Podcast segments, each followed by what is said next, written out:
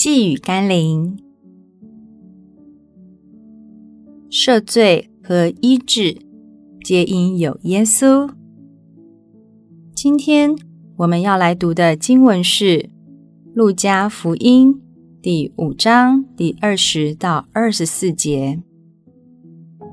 耶稣对瘫子说：“你的罪赦了。”文士和法利赛人就议论说：“除了上帝以外，谁能赦罪呢？”耶稣说：“或说你的罪赦了，或说你起来行走，哪一样容易呢？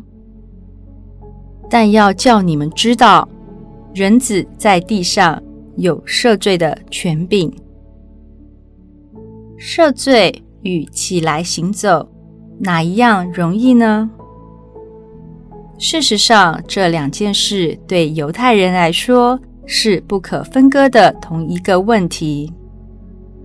犹太人深信，只有当一个人的罪被赦免了，他的病才可能得到神迹般的医治。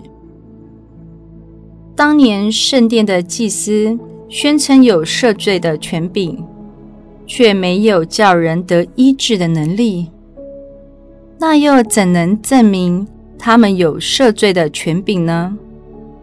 当耶稣叫瘫子起来行走，得到神迹的医治时，正证明了耶稣才是那有权柄赦罪的神的儿子。如果你还怀疑耶稣的权柄和能力，除了像当年的文士和法利赛人一样灰头土脸以外，你什么好处都得不到。让我们一起来祷告：大有权柄与能力的耶稣，当指引你或是相信你，只能二选一的时候。我选择相信你，因为当年质疑你的人得到的是自取其辱，但那相信你的人却得到了医治与荣耀。所以我愿意选择相信并遵行你的话语。求你让我也不断经历你的神迹，看见你的荣耀。奉耶稣基督的圣名祷告，阿门。